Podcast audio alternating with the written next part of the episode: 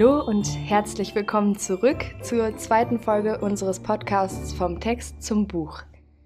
In der letzten Folge haben sich Hanna und Isabel mit der Schriftstellerin und ehemaligen Stadtschreiberin Nancy Hünger und dem Verleger Helge Pfannenschmidt unterhalten und dabei alles rund um das Thema Ideenfindung erfahren.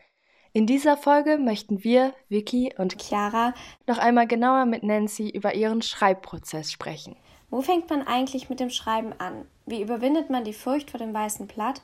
Und wie wird aus einer Idee letztendlich der fertige Text? Das sind nur ein paar von den Fragen, die in der heutigen Folge aufgedeckt werden sollen.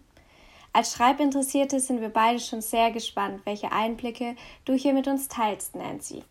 Und ich muss zugeben, ich kann es auch kaum erwarten, dir die ganzen Fragen zu stellen. Deshalb fange ich jetzt direkt mal mit unserer ersten an.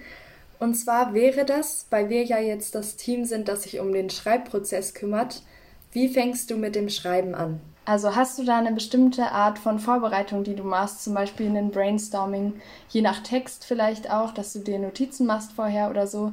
Oder schreibst du einfach drauf los? Es gibt ja immer diese zwei Gruppierungen, die einen, die intuitiv drauf losschreiben und die anderen, bei denen alles vorher ganz genau strukturiert sein muss. Wie würdest du deine Vorbereitung beschreiben? Ich glaube, ich finde mich in keiner Gruppierung so ganz wieder oder sitze zwischen den Stühlen. Ähm, ich habe keine Rituale, die zur Vorbereitung taugen. Ich gehöre aber auch nicht zu denen, die einfach darauf losschreiben können, wie in so einem ähm, unterbewussten Strom, Normalerweise ist sozusagen eine Hinführung zum Schreiben, wenn ich denn thematisch ungefähr weiß, worum es gehen soll, das Lesen. Ganz unbedingt. Ähm, das sind oft lange Lektürestrecken oder auch, dass ich einfach noch bevor ich überhaupt schreibe, den Gegenstand in meinem Kopf quasi mehr oder minder hin und her schiebe und ähm, reflektiere. Ähm, das sammelt sich dann einfach quasi bis zu vielleicht sogar bis zu einer Art ähm, kritischen Punkt oder kritischer Masse, wo sich das dann einfach Bahn bricht oder wo man das Gefühl hat, man hat jetzt eine Idee oder einen Weg, wie es vorangehen kann. Was so eine Art Hilfestellung sein kann, wenn man denn Angst hat vom Blatt, vom, vom weißen Blatt Papier, dann ist das sozusagen, sich ältere Texte nochmal anzuschauen, nochmal zu überarbeiten. Das kann oftmals auch in den Schreibfluss äh, führen, wenn man einfach ähm, sich alte Baustellen nochmal vornimmt, sie entweder ganz verwirft und dadurch was Neues entsteht oder Einzelteile in einen neuen Text führen. Genau, so ungefähr. Aber es variiert auch. Also es gibt nicht, es gibt nicht den Modellplan. Das wäre schön, aber den habe ich nicht. Mhm. Aber hast du dann so eine Art Ritual, die du verfolgst? Also dass du sagst, gerade wenn du jetzt dir überlegst, wie du den Gegenstand weiterentwickelst, das Hin- und Herschieben im Kopf, wie du es eben genannt hast, dass du dann zum Beispiel spazieren gehst oder so, fällt dir das irgendwo leichter als an anderen Orten? Überhaupt nicht. Das kann mich den ganzen Alltag hindurch begleiten, auch bei ganz simplen Tätigkeiten, was eben zu tun ist im Alltag, von dem ja auch ich nicht befreit bin. Ähm, das ist quasi wie so eine Art ähm, Hintergrundprogramm, das im Kopf einfach weiterarbeitet, während man andere Dinge tut. Ihr kennt das bestimmt auch. Wenn man Ideen hat, die einen irgendwie martern oder Dinge, die einen ähm, interessieren und beschäftigen. Und das Wichtigste, wie gesagt, ähm, ist das Lesen, ist die Lektüre. Und ganz oft ist es wunderlich, man fängt mit einem Buch an, von dem man denkt, ähm, das könnte jetzt eine Hinführung sein oder könnte einen irgendwie begleiten. Und dann sammelt sich ähm, zugleich ganz viel Lektüre auf wundersame Weise, die irgendwie noch weiterführt oder hinführt. Also ich lese wirklich viel, bevor es eigentlich erst mit dem Schreiben losgeht. Ist es bei dir dann vielleicht so, dass die Ideen länger in deinem Kopf sind, bevor du sie wirklich dann schreibst, also über Jahre oder dass du von ihnen träumst oder keine Ahnung, einfach länger äh, bei dir sind? Ich glaube schon. Geträumt habe ich, glaube ich, noch nicht bewusst davon. Zumindest kann ich mich nicht daran erinnern. Aber definitiv bin ich, mm, ich glaube, man würde das vielleicht Eigenbrötler nennen. Also ich ich brauche wirklich sehr lange quasi, um mich an einen Text heranzuwagen und muss vorher vieles erstmal für mich geistig ähm, sortieren. Hm.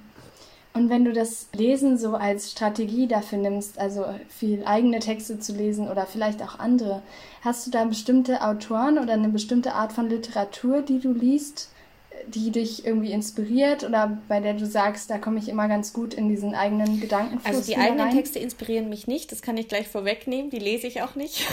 also nicht ähm, während der Zeit. Das kann, also die Impulse können aus äh, verschiedensten Disziplinen kommen. Ähm, das kann Fachliteratur sein, das kann aus den Bereichen Soziologie oder Philosophie sein.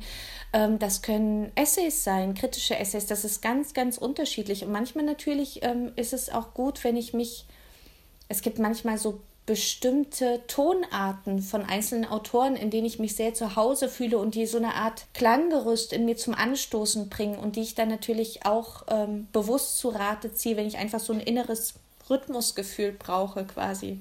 Das gibt es auch. Aber so das Wissen kann aus den ähm, verschiedensten Bereichen kommen. Es können auch Serien sein oder Dokumentarfilme oder whatever. Also gilt das auch für etwas, was du im Alltag siehst, wie zum Beispiel Menschen oder eine bestimmte Situation oder also es kann alles Mögliches sein und du holst die Inspiration von allen Sachen, die du einfach beobachtest und siehst. Unbedingt. Ähm, also beziehungsweise mache ich das nicht, habe ich das Gefühl, sondern es macht ähm, mein Kopf mit relativ äh, selbstbewusster Eigenständigkeit. Also ich habe momentan ein kleines Essay-Projekt mit einem Freund und es gibt immer nur einen Überbegriff. Ähm, das kann ganz abstrakt sein, wie zum Beispiel äh, Worte. Es kann aber auch sehr konkret sein, wie Hand. Und ähm, wir schreiben alle zwei Wochen dazu einen Text. Und dann hat man dieses eine Wort und das begleitet einen permanent durch den Alltag. Und dann kann es wirklich sein, dass man im Radio was aufschnappt, ähm, das um drei Ecken damit zu tun hat, aber perfekt dazu passt.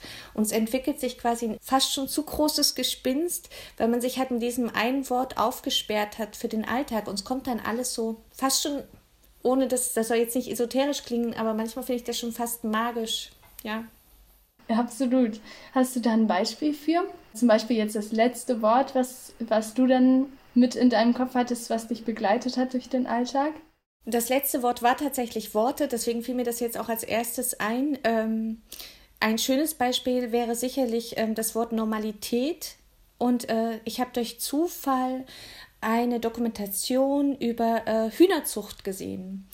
Und da sagte der Hühnerzüchter, ähm, dass sozusagen die Deformierung der Hühner, dass das jetzt unsere und auch des Hühnerzüchters äh, Normalität ist. Also kranke Hühner zu züchten, die eigentlich nicht lebensfähig sind.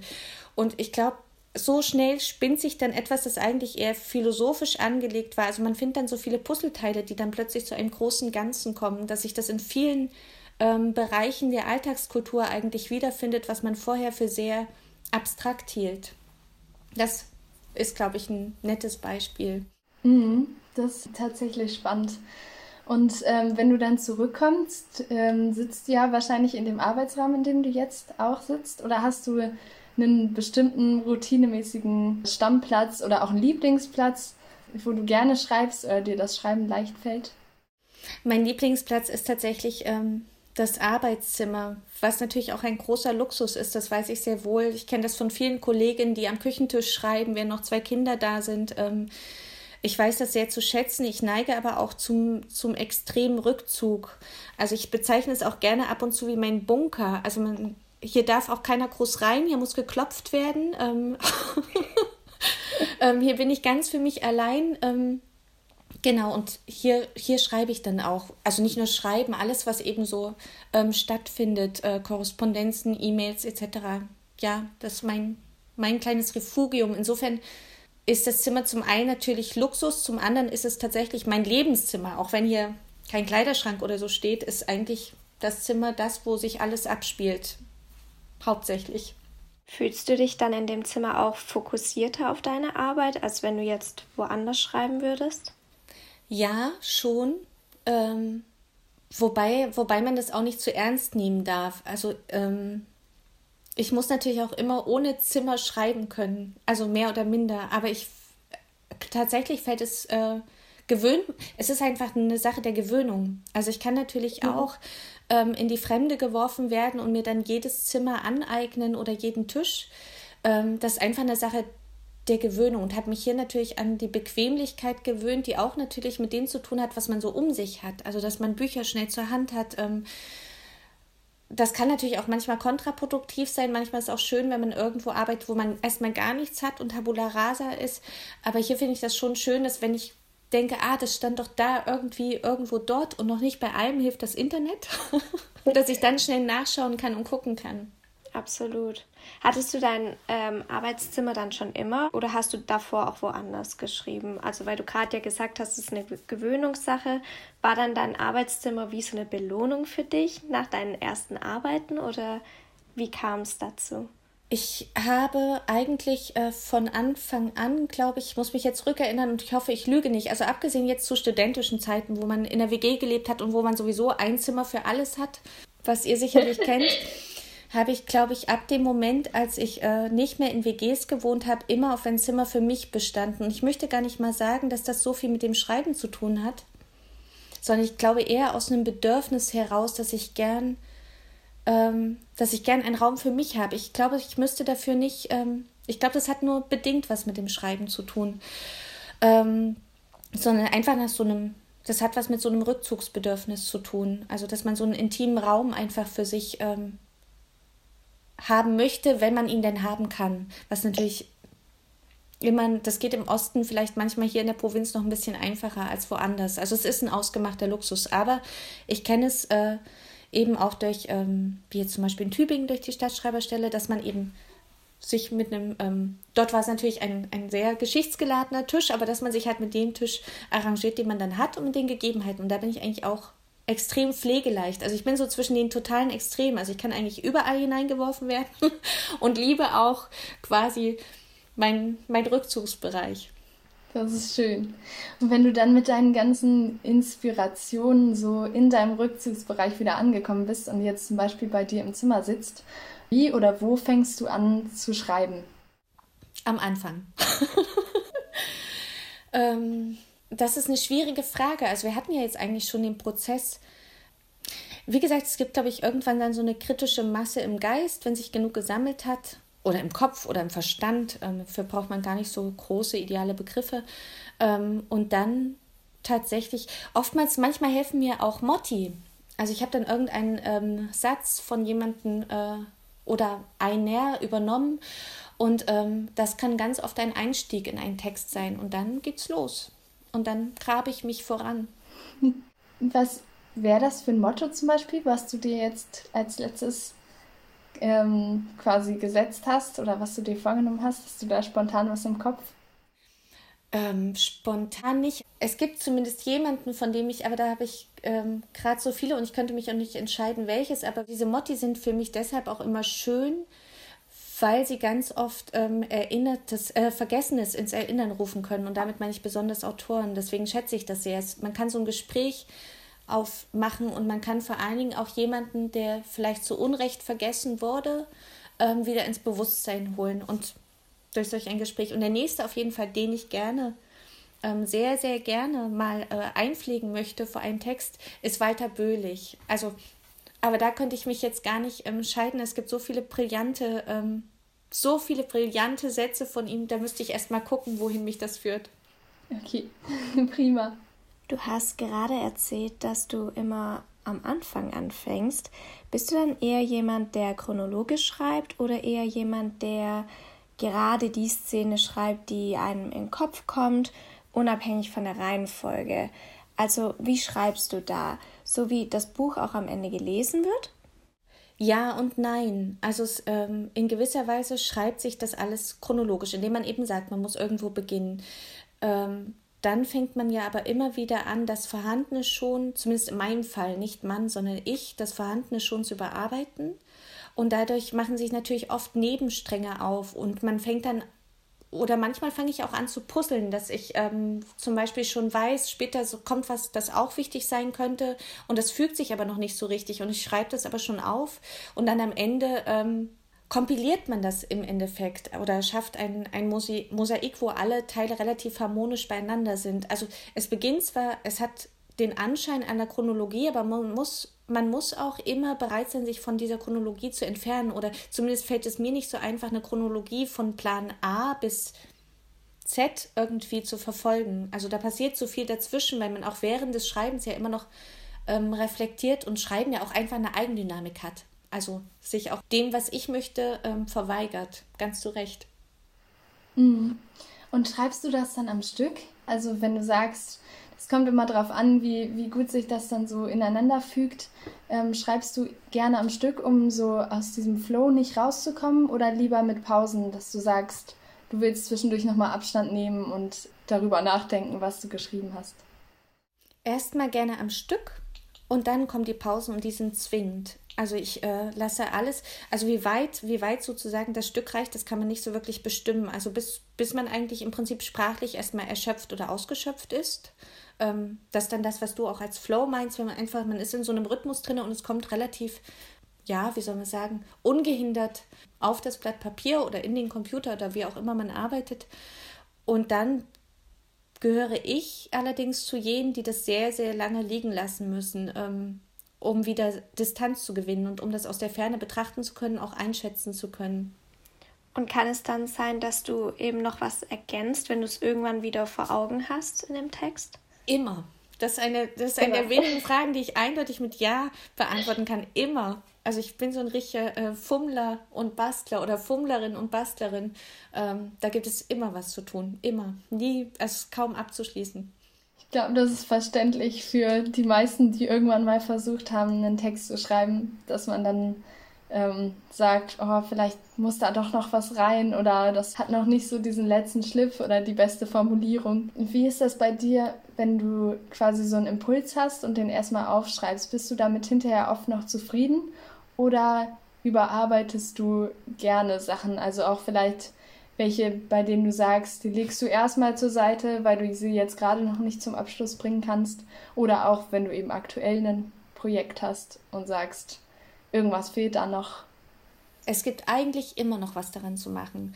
Es gibt nur irgendwann, ähm, also es ist nie so zum Beispiel, um vielleicht konkreter auf deine Frage zu antworten, dass ich jetzt nach zwei Wochen oder drei Wochen einen Text von dem sage, oh, Halleluja. was für ein Einfall, den lassen wir so stehen. Das ist nie so. Ähm, es gibt immer was zu tun, das kann radikal geschehen, dass ähm, nur noch eine kleine Sentenz davon übrig bleibt. Das kann in kleinen, kleinschrittig geschehen, dass man bestimmte Worte einfach verändert oder den Satzbau nochmal verändert oder den Rhythmus anpasst oder ein Synonym sucht. Ähm, aber theoretisch ist dieser Prozess, glaube ich, nie abschließbar, sondern es gibt einfach, es gibt es gibt so Kippmomente. Einer davon ist, dass man so ein Werk auch zugrunde arbeiten kann, indem man es nicht aus der Hand legen kann und dann einfach zerstört durch das viele Basteln. Und das andere ist, dass man sich irgendwann ähm, mit einem Grad der Unperfektion ja sowieso abfinden muss. Also man hat ja immer eine Perfektion als Vision vor Augen, etwas total diffuses, ein wie soll ich das sagen, ähm, eine Idee von einem Text und man weiß schon, dass man dieser Idee unterlegen wird und deswegen ist es gesund, wenn man sich irgendwann, also man versucht natürlich das Bestmögliche, aber es ist klar, dass man irgendwann ähm, auch stagnieren muss und den Text auf dem Level ähm, dann halten muss, auf dem er ist, weil sonst kann man sich an einem Text auch gänzlich zugrunde arbeiten.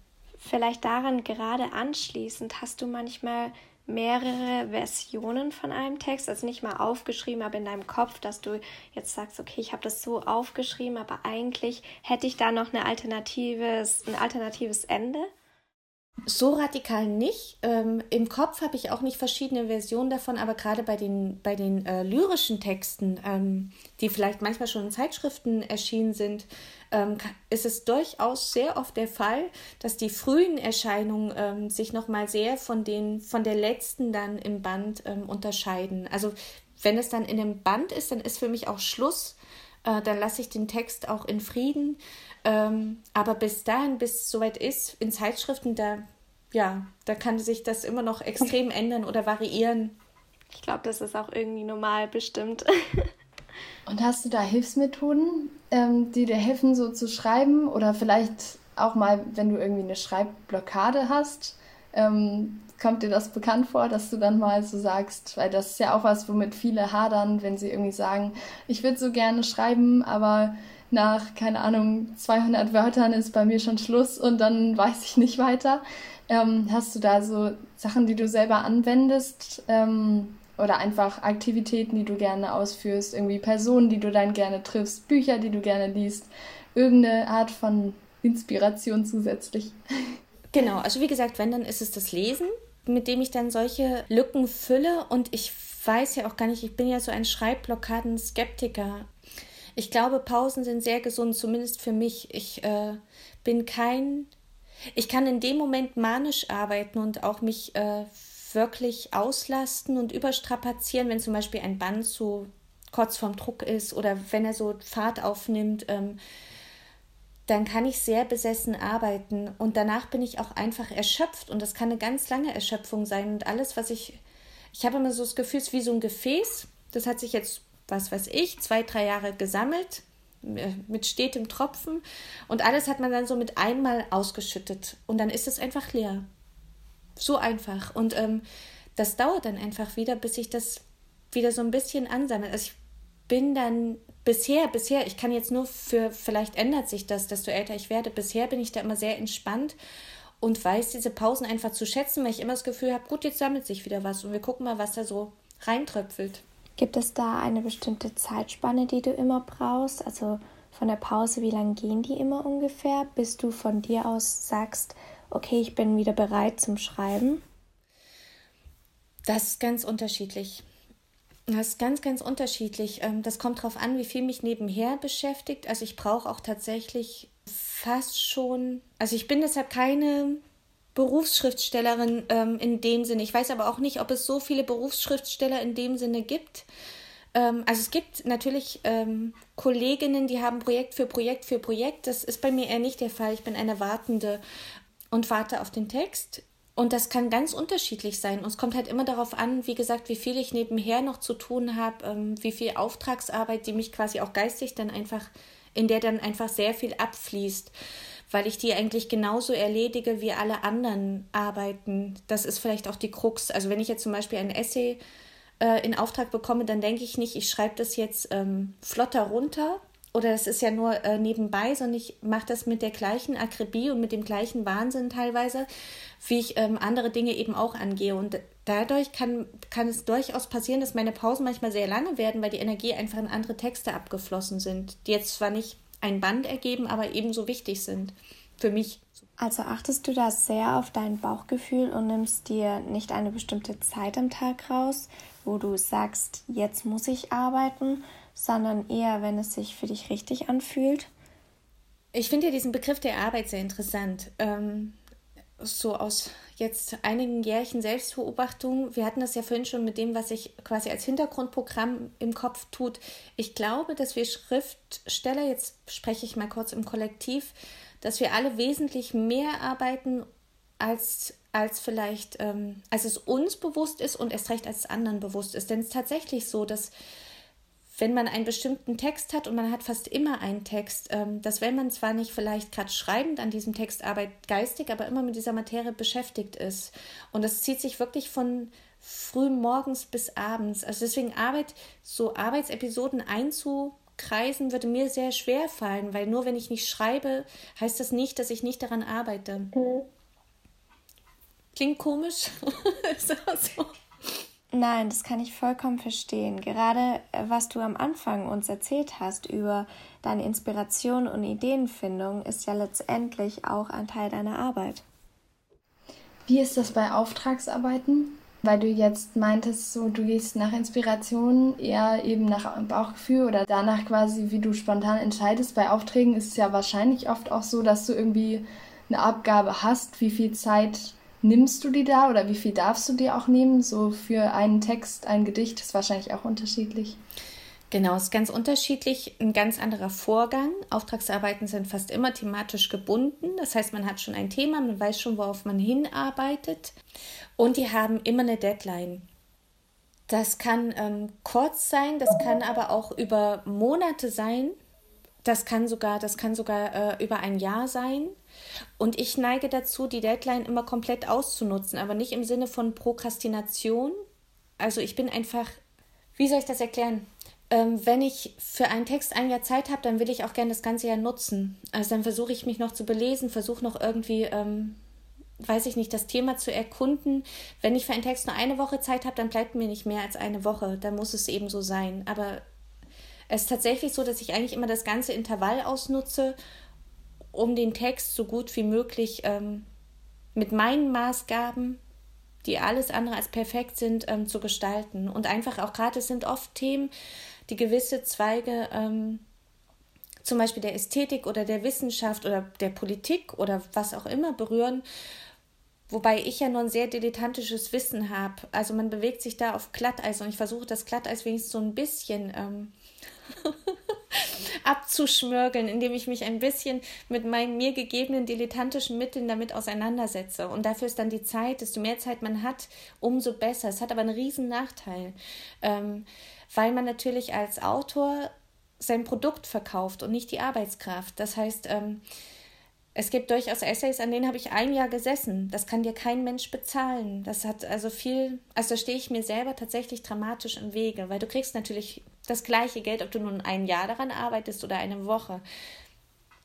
Zwiespältig. Trotzdem werde ich das Jahr immer vorziehen. Für den Text, nicht für mich.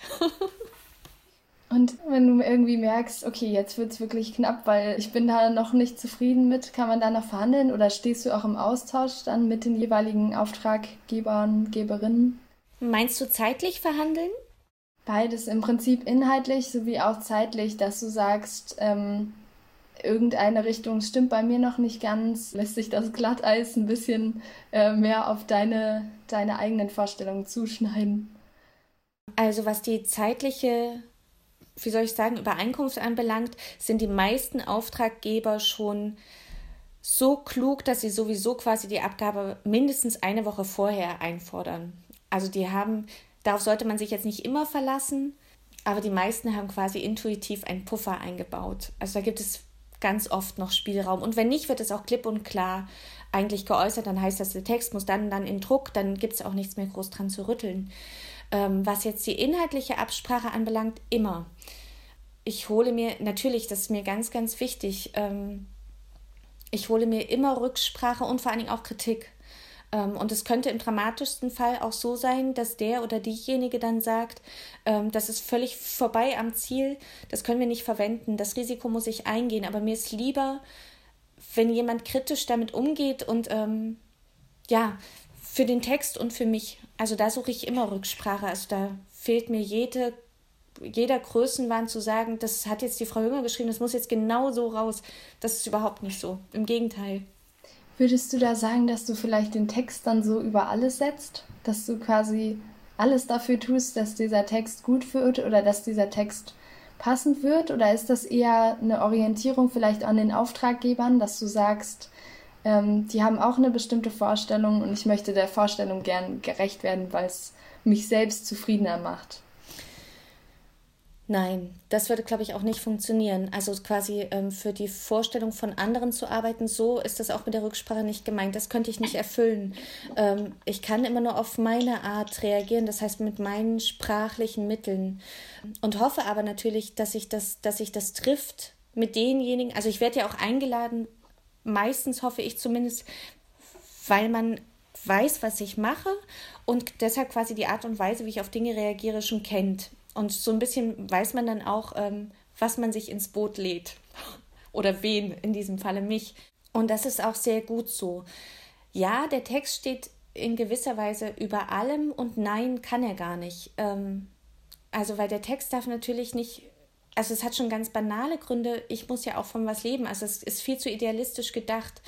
Trotzdem steht natürlich der Text insofern über allem, dass ich natürlich immer versuche, egal wie, und das hat auch immer mit Selbstausbeutung zu tun, irgendwie das bestmögliche Ergebnis erzielt. Aber ich glaube, da sind sich alle Autoren unisono, alle Autorinnen äh, unisono einig. Also man will ja keine, man will ja kein was weiß ich, Fuschwerk abgeben. Man versucht es bestmöglich natürlich zu leisten. Weil man auch damit, das darf man nicht vergessen, man tritt ja damit auch immer in eine Öffentlichkeit, wie klein äh, oder groß sie auch immer ist. Du hast gerade schon erwähnt, dass die Auftragsgeber wissen, in welche Richtung du schreibst. Hast du manchmal das Bedürfnis, in eine komplett neue Richtung zu schreiben, die man von deinen vorherigen Werken nicht erwarten würde? Also bisher ist es so, dass, dass es, glaube ich, fast in jedem Buch eine große Veränderung gab. Ähm, mhm. Und zum anderen gibt es keine, ähm, sondern etwas hat sich, glaube ich, einfach herausgeschält. Ähm, ich möchte es jetzt ungern Ton nennen, mir fällt jetzt nichts Wirkliches ein, aber es gibt schon so etwas ähm, Stilistisches, das sich durch die Bände zieht. Ich weiß gar nicht, ich wünsche mir überhaupt nicht, ähm, ich wünsche mir gar nicht anders zu schreiben. Ich wünsche mir nur jedes Mal so zu schreiben, dass es mit den, wir hatten es ja schon, diese Art intuitive Vision von einem gelungenen Text, ähm, dass es mit dieser ja, Illusion oder Vision oder wie auch immer, diesem Scheingebilde eines Textes, dem man sich annähern möchte, einem Ideal, einem Textideal, dass ich damit Schritt halte, also dass ich quasi nicht hinter mich selbst zurückfalle. Und das wird natürlich immer schwieriger und wenn ich mir, wenn ich mir da genügen kann, dann ähm, freue ich mich schon. Hm. Hast du da Veränderung vielleicht auch festgestellt bei dir selber, also an deinem Schreibstil zum Beispiel, dass du gemerkt hast, über die Jahre hat sich das schon entwickelt oder es hat sich eine Richtung eher rauskristallisiert als andere oder so eine grobe Orientierung? Ja, obwohl, wie gesagt, ich glaube, es gibt so eine Art Grundkonstante, aber ich bin, ich bin auch nur ungern berufen dazu, ähm, mich dazu zu äußern. Also, ihr wisst vielleicht, was ich meine, so im eigenen ähm, Schreiben rumzudeuteln und jetzt zu konstatieren, ähm, wohin sich das bewegt hat. Es hat sich, es hat sich, meines Erachtens hat sich was bewegt. Und ich gucke einfach und bin total gespannt. Ich bin selber total gespannt, wohin es noch geht. Vielleicht dann anders gesagt, hat sich dein Umgang mit deinen eigenen Texten verändert? Eventuell, dass du distanzierter oder weniger emotional bist, auch in Bezug auf Kritik? Kannst du vielleicht dazu etwas sagen? Also Kritik ist unablässlich, ähm, zumindest für mich. Ich befinde mich mit den Texten immer im Austausch sowieso. Man hat ein Lektor oder eine Lektorin. Das heißt, man hat eine mehr oder minder kritische Instanz, die einen mehr oder minder gut kennt und deshalb manche Fehler vielleicht übersieht, weil man sie schon so lange kennt, aber auch genau die Schwachstellen kennt und deshalb gut darauf reagiert. Und so für dieses ähm, eventuell noch übersehen oder da frage ich dann Freunde, ähm, Kolleginnen, weil ich mir immer, immer unsicher bin. Also insofern habe ich hoffentlich immer fast das, na, ich hoffe immer, dass ich die größtmögliche Distanz zu meinen Texten habe. Ob mir das immer gelingt, soweit möchte ich mich gar nicht aus dem Fenster lehnen. Es gibt bestimmt auch Dinge, wo ich vielleicht unbiegsam war, auch wenn mir jetzt auf die Schnelle so viel nicht einfällt. Ähm, und ich glaube, diese Distanz ist wichtig und ich glaube, diese Distanz hatte ich immer. Also das letzte Buch ist immer das, ja, weiß ich nicht, das, was man vielleicht am meisten mag und alles andere. Also man hat sowieso, sobald das Buch fertig ist und in den Druck gegangen ist und ähm, vor einem liegt, ist es quasi schon wie entfremdet und entäußert. Dann ist die Distanz automatisch hergestellt. Es hat dann nichts mehr mit dem Prozess, egal wie leidenschaftlich oder leidenschaftslos, der vorher im Schreiben war, ähm, gemein. Das ist dann ein fertiges mhm. Objekt, das man zum Lesen mitnimmt, aus dem man vielleicht mehr oder minder ähm, gerne oder nicht gerne liest und das dann wie, wie abgeschlossen. Das ist ganz seltsam. Es ist vielleicht gar nicht seltsam, dafür gibt es viele Erklärungen, aber trotzdem ähm, ist es schon noch ein bisschen befremdlich. Es ist dann weg. Genau, da, das ist dann auf Distanz. Was ist das dann für ein Gefühl so für dich, wenn du mal eine Lesung hast oder so und es heißt, ach Nancy, du hast diesen super coolen Text, den du nochmal vorlesen müsstest, so für alle hast du da irgendwie bei manchen Texten dann wirklich das Gefühl, so das ist schon gar nicht mehr so richtig mein Werk oder es kommt mir zu weit weg vor? Oder was, ähm, wie geht dir das, wenn jemand sagt, könntest du bitte oder könnten Sie bitte in dem Fall da noch einen Text vorlesen?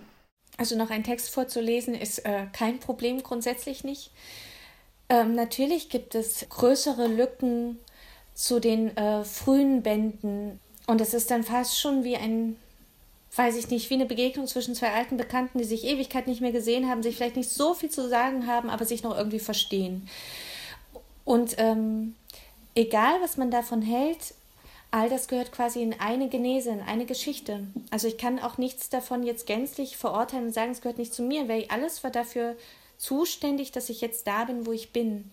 Aber wie gesagt, natürlich ist die Distanz zum, zum Erstling zum Beispiel riesengroß. Ähm, das, das ist dann einfach so. Aber ich all das gehört dazu. Auch die Fehler, auch die Fehler. Es gibt auch Fehler darin. Ähm, für die ich mich natürlich unendlich schäme. Ich habe tolle Kollegen und Kolleginnen, die haben da die Größe und korrigieren die einfach nach der Lesung. Ich hoffe einfach, Gott, hoffentlich liest das keiner. Aber all das, all das gehört dazu. Dann vielleicht noch eher eine banale Frage. Schreibst du eher mit Stift und Papier oder mit dem Laptop? Ich frage euch mal, wie schreibt ihr denn? Also ich schreibe eher auf dem Laptop. Da habe ich eine bestimmte App und ja, da habe ich dann meine ganzen Notizen gesammelt und deswegen bin ich eher der Typ Laptop. Und du schreibst du eine App, also nicht mit klassischen Schreibprogrammen oder ähnlichem. Doch, genau. Also das ist eine Art Schreibprogramm für den Laptop. Bei mir ist es tatsächlich unterschiedlich. Also ich habe mal ähm, irgendwann so eine Phase gehabt, in der ich auch dachte, oh, mal so ein ganzes Buch zu schreiben oder so, so ein Roman oder zumindest mal ein paar Kurzgeschichten wäre doch klasse. Und da habe ich mit ähm, Stift und Papier tatsächlich angefangen und habe dann aber ähm, irgendwann so gedacht, oh, eigentlich wäre das praktischer am Laptop, weil ich oft gemerkt habe, so dass wenn man wegstreichen muss oder radieren, das sehr schnell sehr unschön wird auf so einem Blatt Papier. Und dann habe ich gedacht, ach, das ist vielleicht doch ein bisschen ästhetischer so am Laptop ähm, und bin dann gewechselt. Allerdings ist es so, dass ich hin und wieder mal so kleinere Gedichte schreibe oder so und die schreibe ich schon ganz gern noch ähm, mit Stift und Papier. Ich schreibe ganz und gar ähm, auf, dem, auf dem Laptop. Also ähm, ich habe hier meine kleine Zettelsammlung, ist aber nur für Notizen im Alltag. Ähm, das ist einfach unwahrscheinlich viel praktischer. Also gerade für so einen Bastler und ähm, oder Bastlerin und Fummlerin, wie ich es bin, ähm, ich würde sonst, ich, ich weiß nicht, wie viele Abschriften ich von einem Text immer wieder anfertigen müsste mit Hand. Das wäre Irrsinn. Ähm, und so einfach Copy-Paste, also einfach die Dinge schieben, ähm, Worte nochmal verändern, je nachdem. Ich möchte das nicht missen. Und mir ist auch aufgefallen, ich habe tatsächlich noch Brieffreunde, Brieffreunde, die kein Internet haben, ähm, also wo man wirklich darauf angewiesen ist. Mir ist aufgefallen, dass mir meine Hand zu langsam geworden ist. Man kann tatsächlich oh. unglaublich viel schneller schreiben, was nicht immer gut ist, weil es muss ja auch mit dem Denken mithalten. Aber mir ist meine Hand, ich bin wirklich zu ungeduldig äh, geworden für diese Briefe, was mich einerseits ärgert, weil ich ja auch Briefe schreiben eine schöne, ähm, ja, eine ganz wunderbare und schon fast vom Aussterben bedrohte ähm, kulturelle Übereinkunft ist. Aber ja, ich mir ist meine Hand zu langsam. Mich macht das wahnsinnig. Also ich bin schon richtig verdorben vom technischen Gerät. Mir geht es auch manchmal so, wenn ich jetzt so Notizen mache für die Uni, dann auf dem Blog statt jetzt in den Text rein, irgendwie bei Word oder so. Also ich ertappe mich dann auch manchmal bei dem Gedanken, ähm, beim auf dem Papier schreiben, dass ich denke, oh, wo ist denn jetzt die Zurücktaste? Also es wäre irgendwie praktisch, wenn man jetzt den letzten Satz einfach so wegklicken könnte. Hast du denn auch auf dem Rechner schon angefangen, auf dem Laptop? Oder hast du am Anfang auch, also bist du auch durch so eine Entwicklung gegangen wie bei mir, dass du ähm, die ersten Notizen noch auf dem Papier gemacht hast? Am Anfang war das eine Mischform. Ähm, also ganz am Anfang war das Papier ganz klar, alles händisch mit der Hand. Ähm, das dann erst eigentlich mit dem, mit dem Siegeszug im Prinzip der heimischen Computer hat sich das erst ergeben. Aber es gab keinen Zwischenschritt über Schreibmaschine oder so. Es ist wirklich dann vom Blatt Papier direkt auf dem PC. Und schreibst du dann einfach auf Word oder hast du auch ein bestimmtes Schreibprogramm, wo man ja mittlerweile auch so Randnotizen sich direkt in die App reinschreiben kann oder Bilder, die einen inspirieren sollen? Hast du sowas oder ist es dir lieber auf einem ganz einfachen Blatt Papier zu schreiben? Also ich schreibe auf dem Pendant von Word Pages. Ähm, und ansonsten nutze ich ähm, gar nichts davon. Ähm, ich habe das tatsächlich mitgekriegt. Ich weiß schon, was du meinst. Ähm, aber mir reicht, mir reicht es ganz plan. Denkst du, es würde dich dann eher ablenken, wenn da noch so viel drumherum ist? Also, dass du dich so besser auf deinen Text konzentrieren kannst? Gute Frage. Ich glaube, die Formate sind einfach für anderes geschaffen. Also ich glaube, die mhm. funktionieren ja, ich sage jetzt mal, äh, Notebook, Scribblebook, ähm, Tagebuch. Und dafür finde ich das auch spannend ähm, und interessant. Aber fürs Schreiben ist, genau, fürs Schreiben hat das jetzt für mich nicht die Relevanz. Und wenn ich was ähm, mir quasi ansammle, ähm, Recherche wäre jetzt viel zu hoch gegriffen, Recherche, das machen Journalisten, aber wenn ich halt ähm, mir, mir Wissen ansammelt, dann kann ich das auch woanders. Dann würde mich das, glaube ich, sogar eher stören, wenn es so direkt dabei mhm. wäre. Wo sammelst du das Wissen dann an? Also ähm, hast du dann ein extra Notizbuch oder so? Oder machst du dann einfach auch ein neues Word-Dokument oder so auf und schreibst es da rein? Ich mache mir dann ganz altmodisch noch eine Datei. Die nenne ich dann Notizen irgendwas und da knalle ich dann alles ähm, lustig, wie ich bin, rein. Ja, ganz, ganz altmodisch. Ähm, ich glaube, für alles gibt es schon wesentlich bessere Lösungen, aber ich glaube, ab einem, einem, gewissen Alter ist man dann auch einfach bequem, auch wenn es dafür schon längst Innovationen gibt, dann denkt man sich, ach, es hat doch bisher so gut geklappt. ich bleibe dabei. Nimmst du deinen Rechner denn dann überall hin mit? Ja, ja, ja. Ja und nein. Also es kommt drauf an. Ähm, ich finde es auch mal ganz schön, wenn man, was weiß ich, man also vor Corona, die Zeit, an die wir uns gerade noch so erinnern können, ähm, wenn man da kleine Lesungen hatte von zwei, drei Tagen, wo man wusste, da kommt man jetzt sowieso nicht zum Arbeiten, fand ich das total toll, dass man einfach ein Buch mitgenommen hat oder und wirklich mal Rechnerfreizeit hatte und äh, damit auch Internetfreizeit, E-Mail-Freizeit. Aber wenn ich länger unterwegs bin, klar, dann ist der mit dabei. Mhm. Und jetzt so ähm, beim Internet oder E-Mail oder so, stehst du da oft dann im Kontakt noch mit anderen? Du hast ja vorhin schon mal so ein bisschen angedeutet, dass du eben ein Freund von Feedback bist und auch Kritik möchtest und so. Nutzt du da auch Foren für Autoren, für SchriftstellerInnen oder bist du hauptsächlich im Kontakt jetzt mit dir näher bekannten Autorinnen und halt dem Lektor oder Lektorin? Foren nutze ich gar nicht das Schöne ist, dass sich im Laufe der Jahre wirkliche, also aus einfach kollegialen Verbindungen ganz oft richtige Freundschaften entwickelt haben. Das muss aber gar nicht zwingend sein, dass man sich untereinander austauscht, dass man auch befreundet ist. Es gibt auch ähm, einfach ein schönes kollegiales, freundschaftliches Verhältnis, das und man hält sehr lange Kontakt. Und es gibt halt tatsächlich noch Freundschaften, die so erwachsen sind. Und es ist ja ein recht kleiner Kreis und man kennt sich untereinander auch sehr oder lernt sich untereinander auch sehr schnell kennen und da kann man sich eigentlich, wenn man möchte, wenn man so man möchte, kann man sich da gut austauschen. Bist du dann auch jemand, der für seine Kollegen oder Autorenfreunde Probe liest oder auch Feedback gibt? Also um ganz ehrlich zu sein, nein. Aber nicht, weil ich nicht mhm. möchte, aber ich glaube, ähm, ich glaube, bei mir ist das, ich glaube, es liegt eher daran, also entweder trauen sie mir nicht zu, das kann durchaus sein, das denken, ah, der Nancy gebe ich das nicht, die kann eh nichts Erhellendes dazu sagen. Aber es kann auch genauso sein, dass bei mir das Bedürfnis und damit auch Ängste ausgeprägter sind als bei Kolleginnen. Also es gibt manche, aber es sind wenige. Ich glaube, ich, ich streue das viel weiter sozusagen vorweg als ähm, die meisten meiner Kolleginnen. Hast du da vielleicht so einen Tipp so aus Erfahrung, welche Fehler man beim Schreiben auf gar keinen Fall machen sollte? Oder vielleicht auch dann quasi genau das positive Gegenteil, was praktisch wäre, wenn man schreibt, was einem hilft, wenn man vor dem weißen Blatt sitzt und sich denkt, ich würde gern schreiben, aber mir fällt leider nichts ein. Also erster Tipp, der hat uns die ganze Zeit begleitet, lesen, lesen, lesen. Das sehen nicht alle so, das weiß ich. Manche AutorInnen sprechen auch von Einflussangst. Ähm, das mag es auch geben ich kenne das weniger. Ich halte Lesen tatsächlich erstmal für die wichtigste Übung, der man sich unterziehen kann. Ähm, bei der Angst vom, vom Horovakui oder vom weißen Blatt Papier, da findet jeder so ein bisschen, glaube ich, seine Strategie. Also manche zum Beispiel machen das ähm, wie das viel gerühmte Ecrea Automatik, also setzen sich hin, schreiben fünf Minuten runter, gucken, was passiert und schreiben sich erstmal frei. Manche brauchen Musik, manche brauchen irgendwelche anderen Stimulantien. Ähm, ich glaube, das muss einfach jeder austesten und erproben, was für ihn da irgendwie günstig ist. Da möchte ich jetzt gar keine Tipps geben. Ich glaube, da hat jeder so sein Hausmittelchen oder muss sein Hausmittelchen finden irgendwann oder findet es einfach so. Regeln fürs Schreiben.